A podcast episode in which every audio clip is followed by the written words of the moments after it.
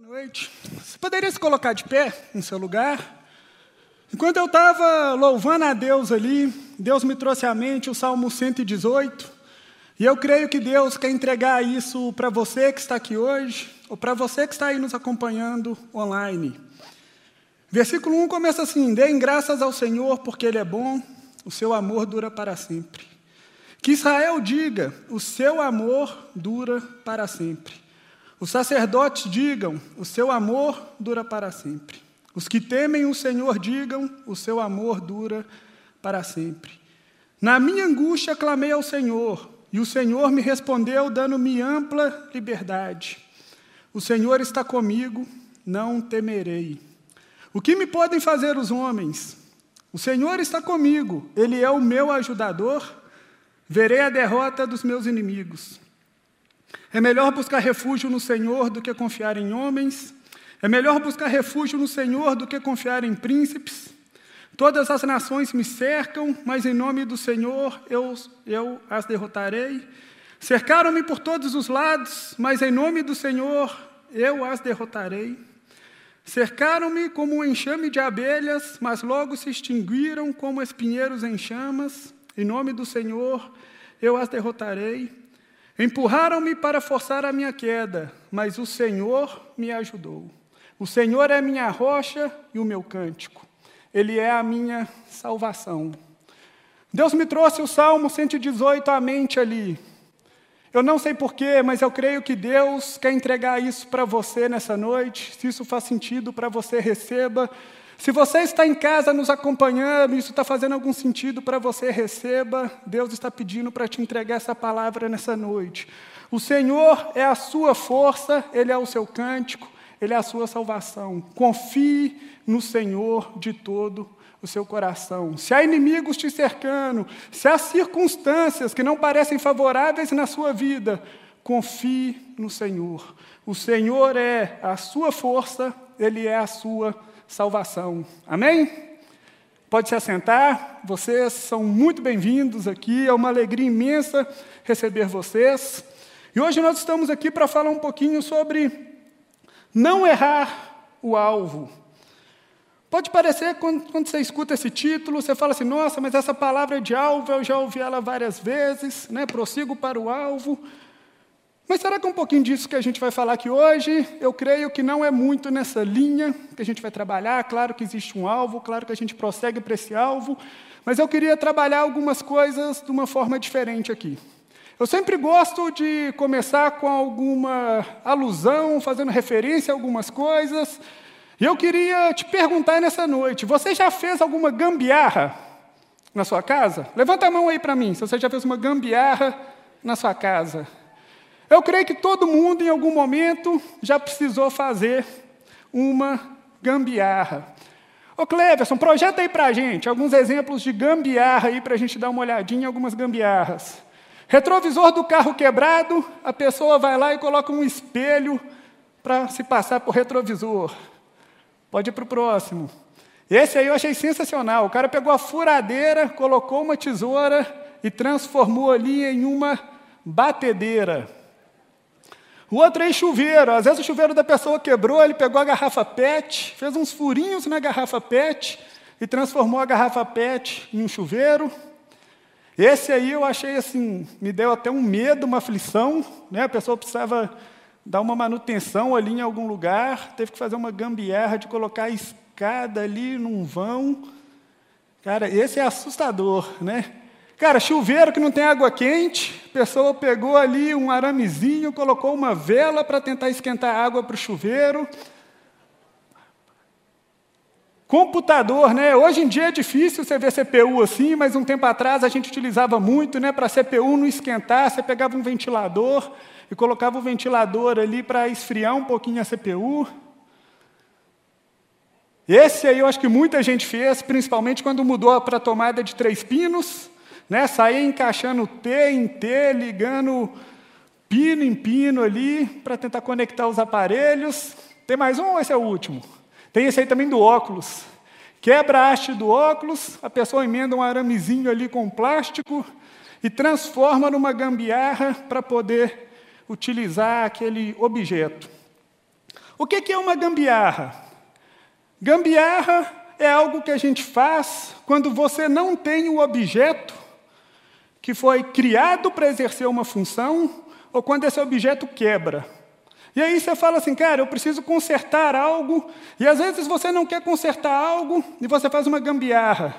Os homens casados, eles vão me entender um pouquinho melhor. Né? Às vezes estraga algo na sua casa, sua esposa fala assim, preciso que você conserte isso. Te dá aquela preguiça de, às vezes, ir no mercado, de ir em algum lugar, o que é que você faz? Você faz ali uma gambiarra, arruma um jeitinho daquilo funcionar, mas a gente sabe que toda gambiarra ela tem um prazo de validade. Qual que é o grande problema da gambiarra? É a gente acostumar com uma solução alternativa, mas é uma solução alternativa que não vai ser duradoura. Ela não vai durar a longo prazo. Mas a gente está falando aqui de objeto, e eu queria trazer isso um pouquinho para a sua vida. Será que a gente tem feito da nossa vida gambiarras? O que é uma gambiarra? Você foi criado para funcionar de determinada forma. E aí, de repente, você começa a viver de outra forma, fazendo uma gambiarra na sua vida, e isso pode até funcionar por um certo tempo. Mas depois de um tempo, você vai perceber que a gambiarra não vai mais funcionar na sua vida. A sua vida, a vida que Deus te deu, não foi uma vida feita para você fazer gambiarra. Queria falar também um pouquinho aqui de uma outra coisa. Às vezes, objetos, produtos que foram criados com uma determinada finalidade e acabaram tendo uma outra finalidade. Um exemplo de produto é a Coca-Cola. A Coca-Cola ela foi criada para ser um xarope usado para problemas digestivos. Posteriormente, virou um refrigerante. A esteira para exercício, que você vê em academia, aquela esteira que você corre, ela tinha a finalidade de aplicar castigos em presos para fazer movimentar moinhos. Posteriormente, virou uma esteira de exercício físico. O plástico bolha, ele era para ser um papel de parede tridimensional. Hoje é muito utilizado para proteger objetos, e a gente também adora ficar ali, né, estourando plástico bolha com as mãos. O porta-copo. Porta-copo era utilizado para tampar o copo para proteger, para que nada entrasse no copo.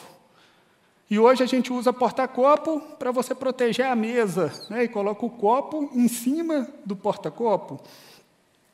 O MM, tão famoso chocolate, foi criado para os soldados durante a Segunda Guerra, que levavam chocolate como uma fonte de energia. Eles cobriam o chocolate com açúcar para o chocolate não derreter. Posteriormente, isso acabou virando um MM. E o guarda-chuva, por incrível que pareça, ele foi criado para proteger as pessoas do sol e não da chuva. Depois, ele teve a finalidade de proteger as pessoas contra a chuva. E aí você fala assim, Rodrigo, mas com produto é até legal, porque são produtos que foram criados para uma finalidade. Descobriu, então, uma outra finalidade para esses produtos, e isso foi até muito útil. É verdade, né? os amantes da Coca-Cola aí que o digam. Né? O que seria se não tivessem tentado criar um xarope para problemas digestivos? A gente não teria a Coca-Cola hoje. Mas o que eu quero te falar é que se Deus te criou para um certo tipo de funcionamento, não existe uma outra alternativa que vai fazer você funcionar. Qualquer outra funcionalidade que você tentar trazer para a sua vida, que não aquela que Deus te criou, vai se transformar em uma tragédia e trazer grandes prejuízos para a sua vida. Sabe o que é tragédia na vida de alguém? Tragédia na vida da pessoa não são as coisas ruins que acontecem, não são os problemas, as adversidades que a gente enfrenta. Isso é muito ruim. Mas tragédia na vida é você não desfrutar dos planos universais e individuais que Deus criou para cada ser humano. Tragédia é você não desfrutar, aproveitar, vou mudar a palavra aqui para ficar mais fácil para mim. Tragédia é você não aproveitar daquilo que Deus te criou, dos planos universais individuais que Deus tem para a sua vida. Amém? Vamos falar um pouquinho aqui então sobre o sair do alvo, ou sobre não estar no alvo.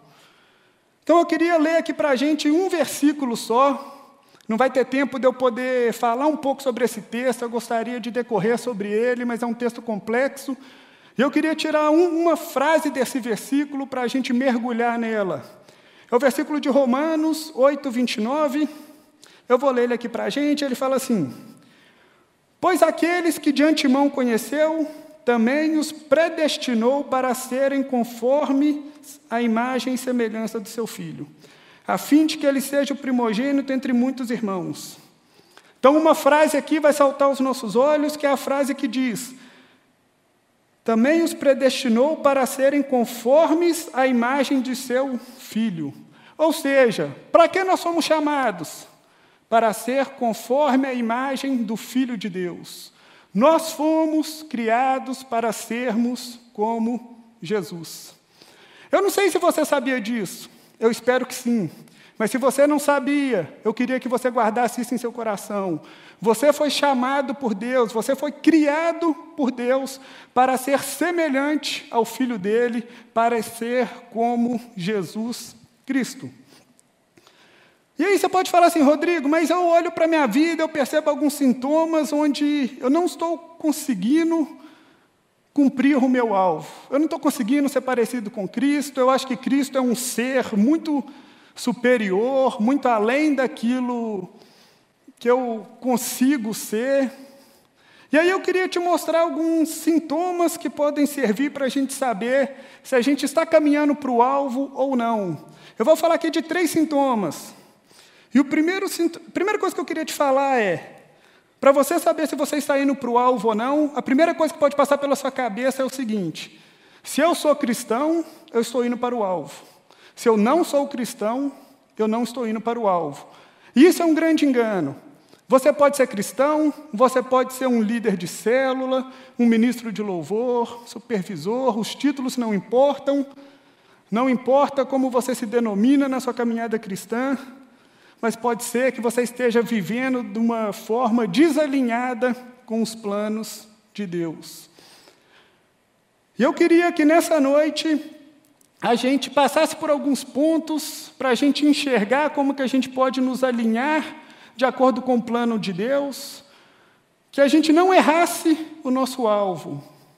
Pode parecer muito simples, mas às vezes a gente tem errado o nosso alvo também de maneira tão simples então, digamos assim, até banal.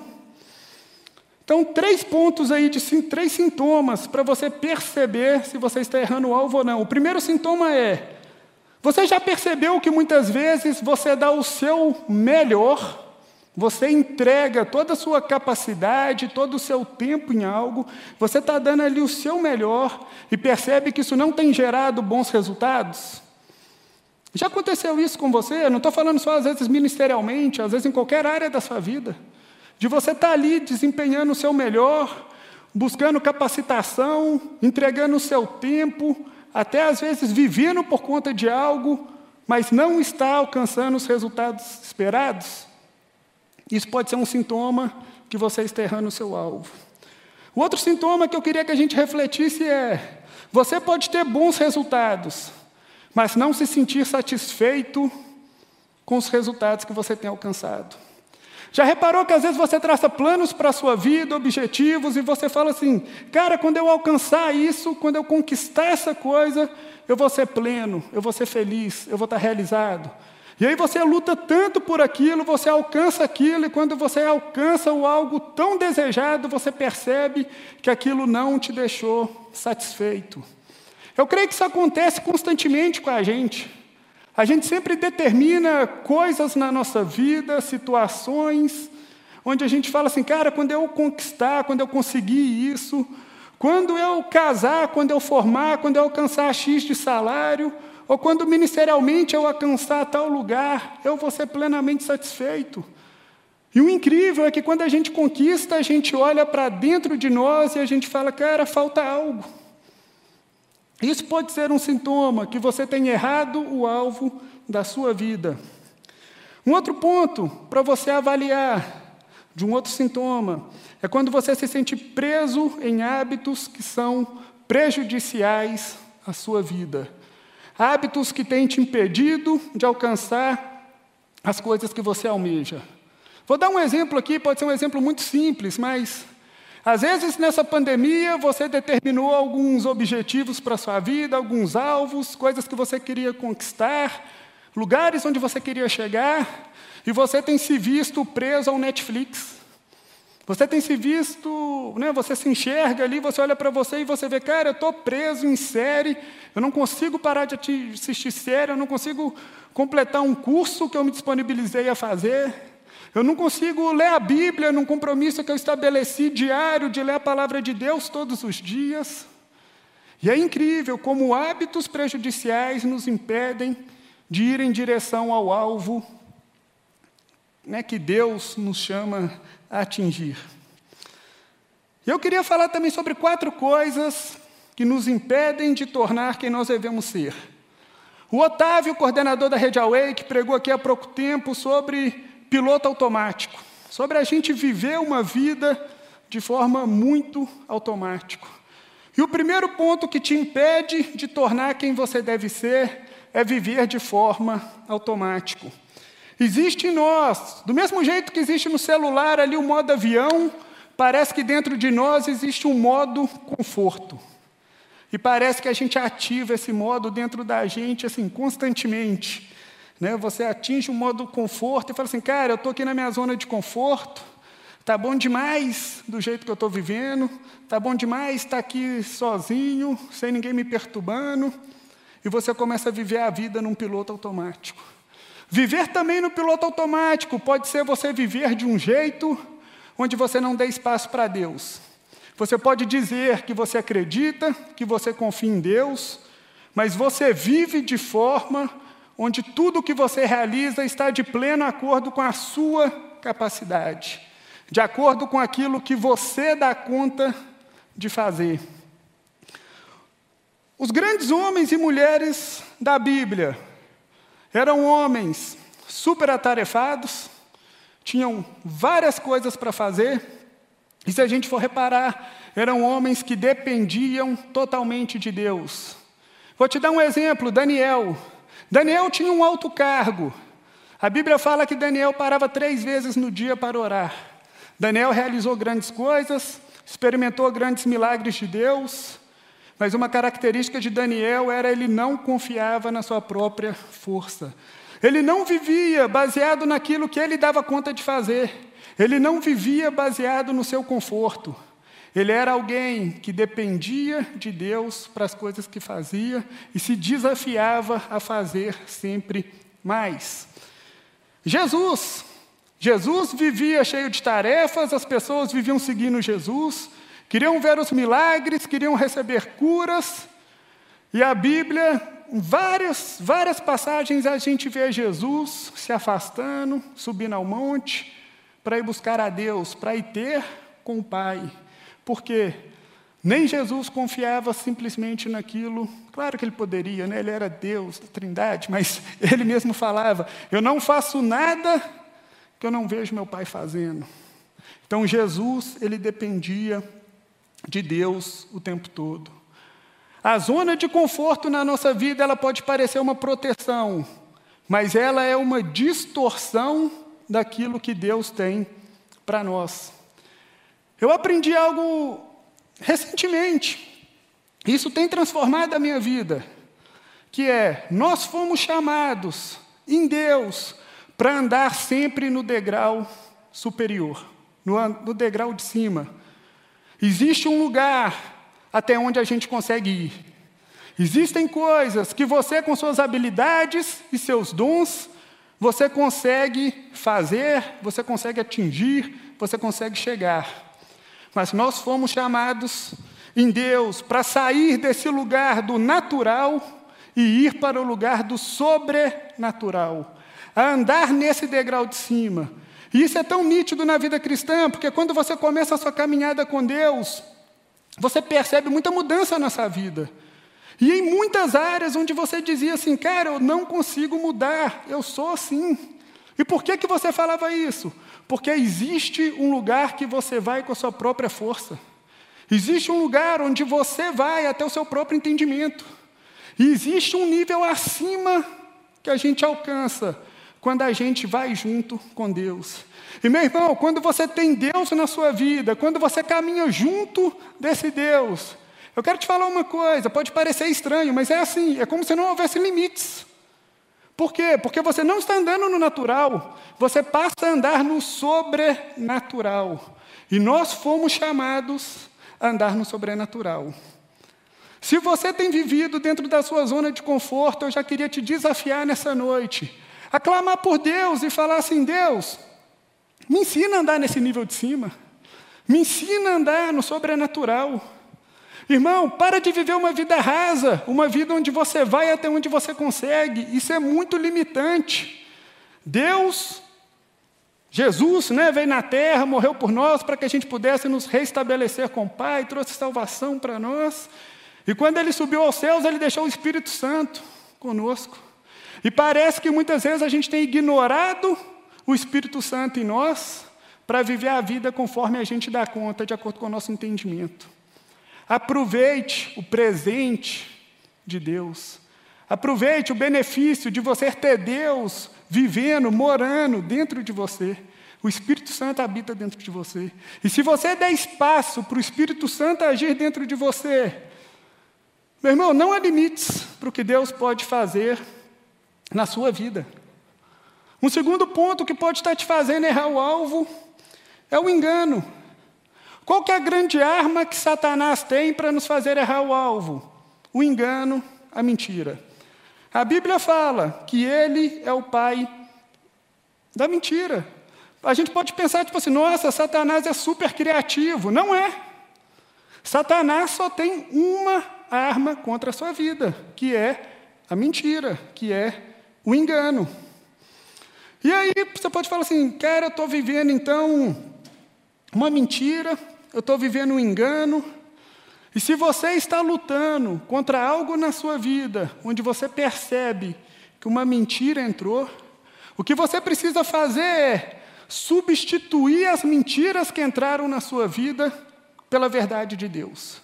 O processo de libertação na vida de uma pessoa é você detectar qual mentira você está vivendo, qual mentira penetrou na sua vida e deixar com que a verdade de Deus entre na sua vida.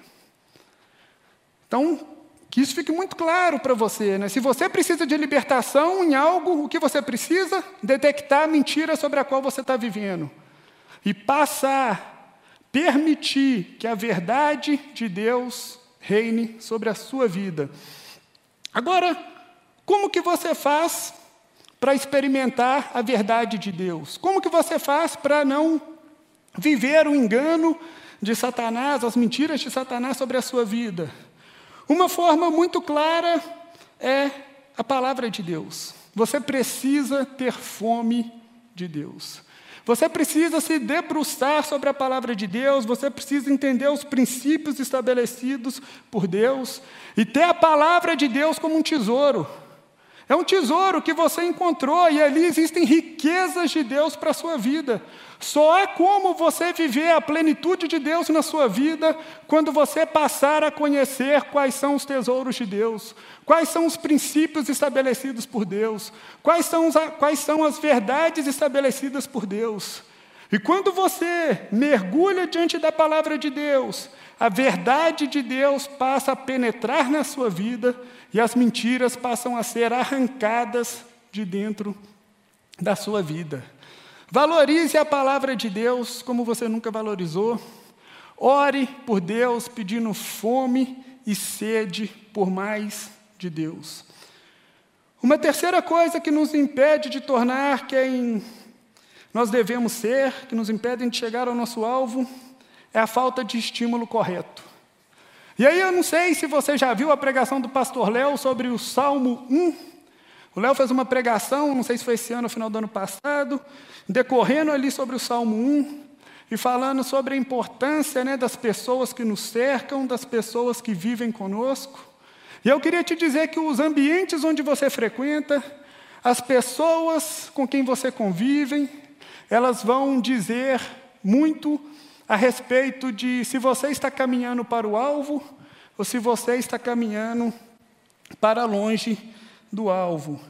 Existem coisas em Deus, existem, vamos chamar assim, de segredos ocultos em Deus, que você vai descobrir no seu momento a sós, você e Deus. E Deus vai revelar coisas ali para você. Mas existem os tesouros ocultos de Deus que você descobre vivendo em comunidade, que você descobre vivendo com outras pessoas. Por isso é tão importante você saber com quem você convive. É tão importante você saber com quem você conversa, é tão importante saber quem são os seus amigos. Olha que engraçado essa analogia. Pedro, com a intenção de um amigo, quis poupar Jesus da cruz e de alcançar o seu destino. Certo? Pedro tentou impedir Jesus de ir para a cruz ali. Né? Ele tentou impedir Jesus de ir para o seu destino.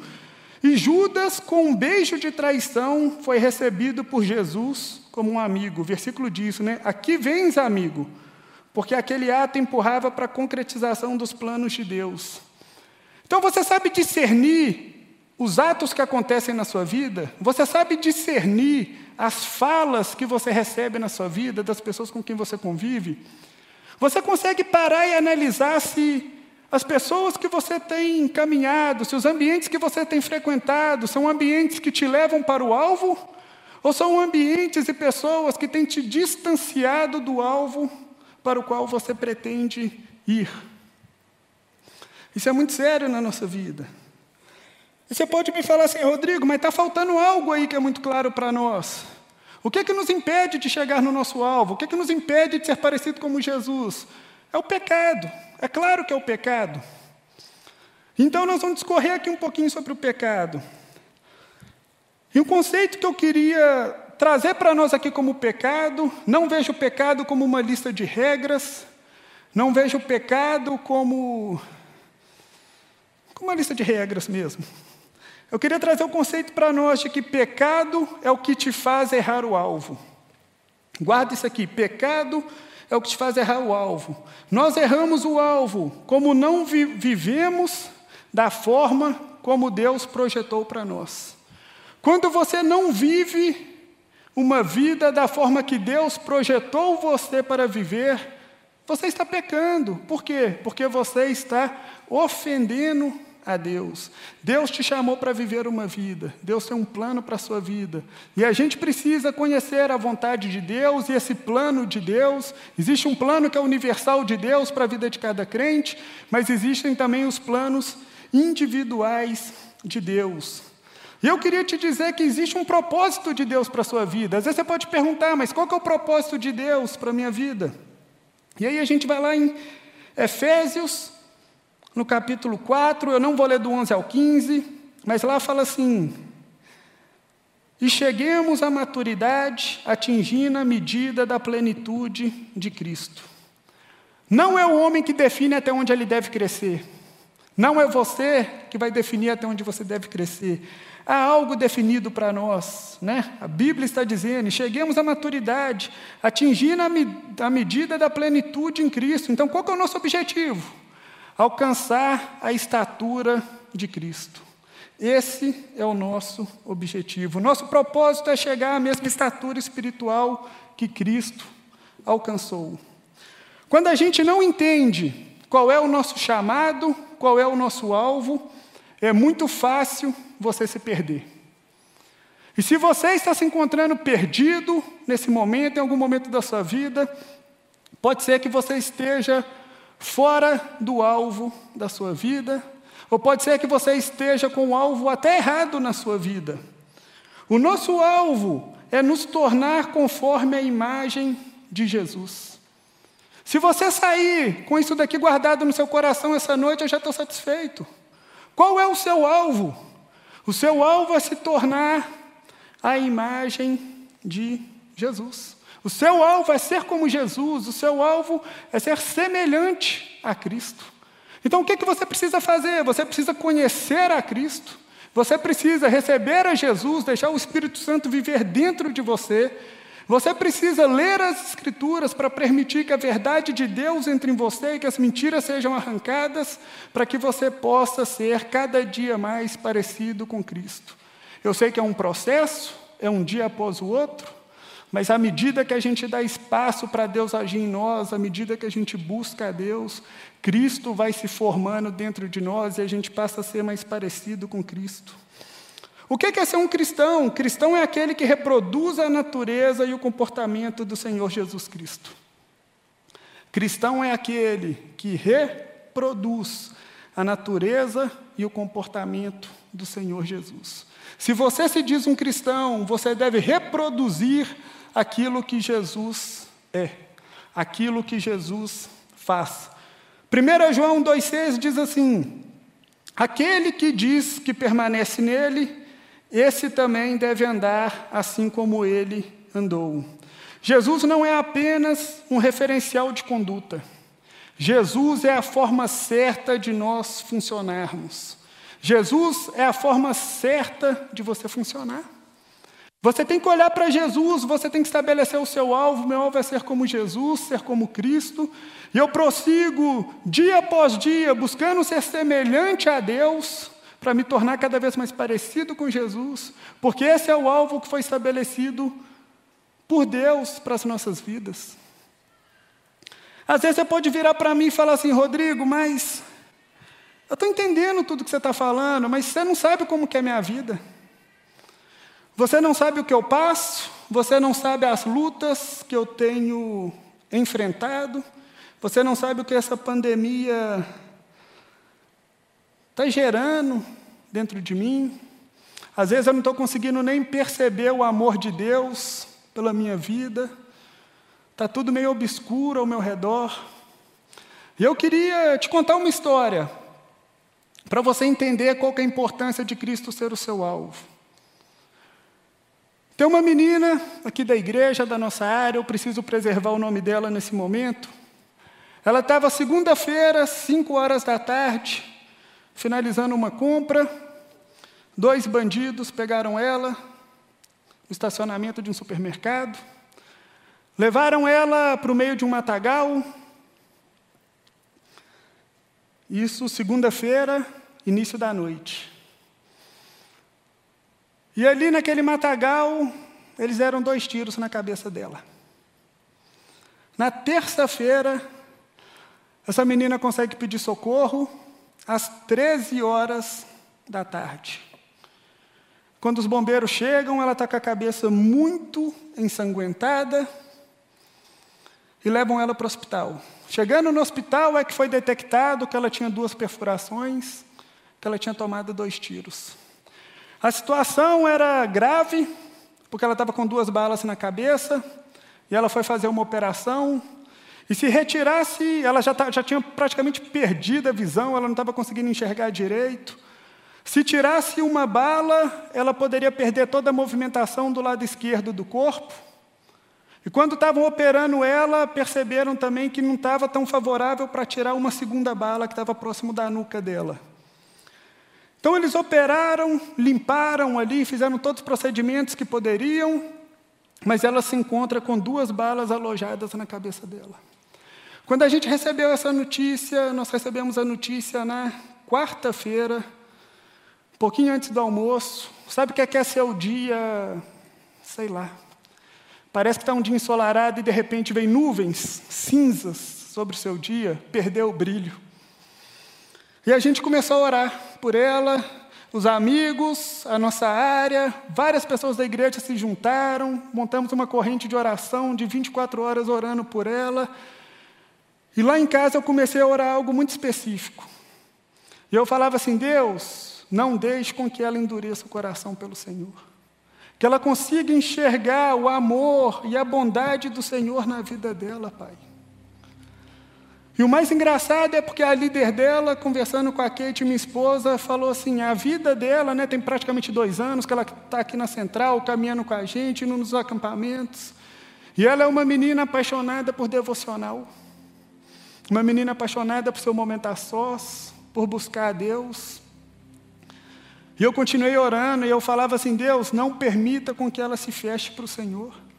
Quantas pessoas a gente vê que em determinadas situações se fecham para Deus, saem fora do alvo e começam até a questionar a Deus. E quando foi quinta-feira, nós recebemos um áudio. E era um áudio dela.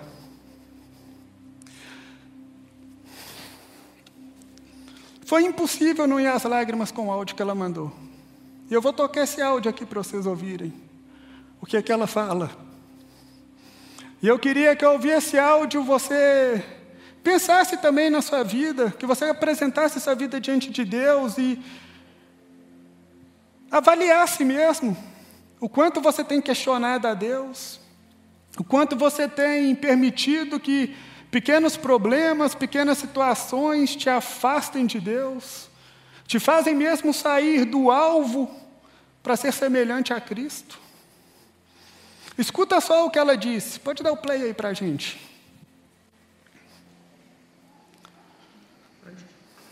Oi, pessoal. Boa tarde. Parar a voz que eu estou muito lenta. Eu estou bem. Deus estava comigo o tempo todo. E Ele passou né, esse deserto comigo. Graças a, a Ele por tudo. E eu tô ótima, todo mundo me chama de milagre. O Neuco veio aqui já várias vezes falar comigo, vamos meu milagre, vamos meu milagre. Aí eu falei, gente, quem duvida pode acreditar. É muito real o amor de Deus pelas nossas vidas. Se não fosse Deus, eu não estaria aqui. E, e o que ele está mais. É isso. Você tem noção do que uma pessoa a gente não sabe o que ela sofreu na mão desses bandidos. Os médicos estipulam que ela ficou por volta de 13 horas apagada. Eu não tenho conhecimento médico, mas para mim, uma pessoa que toma dois tiros na cabeça fica 13 horas apagada, eu, como leigo, eu acho que ela morreu e ela ressuscitou. Não sei se eu posso dizer isso, mas eu chego a pensar nisso, porque é um milagre. É um milagre. E receber esse áudio dela falando que Deus estava comigo o tempo todo. E ela falando para todo mundo: quem duvida do amor de Deus pode acreditar. Né? Deus, Ele nos ama. Quem nos separará do amor de Cristo? Será tribulação, ou angústia, ou perseguição, ou fome, ou nudez, ou perigo, ou espada? Como está escrito: por amor de ti enfrentamos a morte todos os dias, somos considerados como ovelhas destinadas ao matadouro. Mas em todas as coisas somos mais do que vencedores por meio daquele que nos amou. Pois estou convencido de que nem morte, nem vida, nem anjos, nem demônios, nem o presente, nem o futuro, nem quaisquer poderes, nem altura, nem profundidade, nem qualquer outra coisa na criação será capaz de nos separar do amor de Deus que está em Cristo Jesus, nosso Senhor. Meu irmão, nada pode te separar do amor de Cristo Jesus.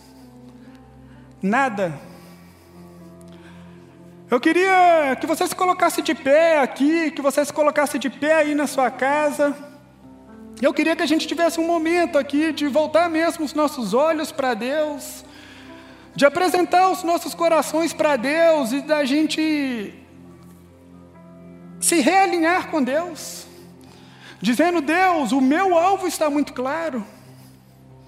Se você ainda não sabia, se você ainda não entendia, fala com Deus: Deus, eu passei a entender nesta noite que o meu alvo é ser parecido com Jesus. O meu alvo é ser como Cristo Jesus. E eu gostaria que você apresentasse mesmo seu coração a Deus. Meu irmão, nada pode te separar do amor de Deus. Nós vivemos em um mundo caído, em um mundo onde existe a livre agência do homem, e às vezes o homem age de forma ruim, de forma cruel, mas nada pode te separar do amor de Deus. E a minha oração aqui nesse momento é para que a gente tenha um coração como dessa irmã que apesar de ter passado maus momentos, de ter tomado dois tiros, de estar com a visão embaçada, sem saber se vai enxergar normalmente, sem saber se vai conseguir caminhar, se vai ter os movimentos do corpo todos funcionando. Ainda há muitas dúvidas, não sabemos como será viver com duas balas na cabeça, nem todos os riscos estão avaliados ainda. Mas mesmo assim, ela enxerga o amor e o cuidado de Deus pela vida dela. Eu percebo que às vezes coisas tão pequenas nos tiram do alvo.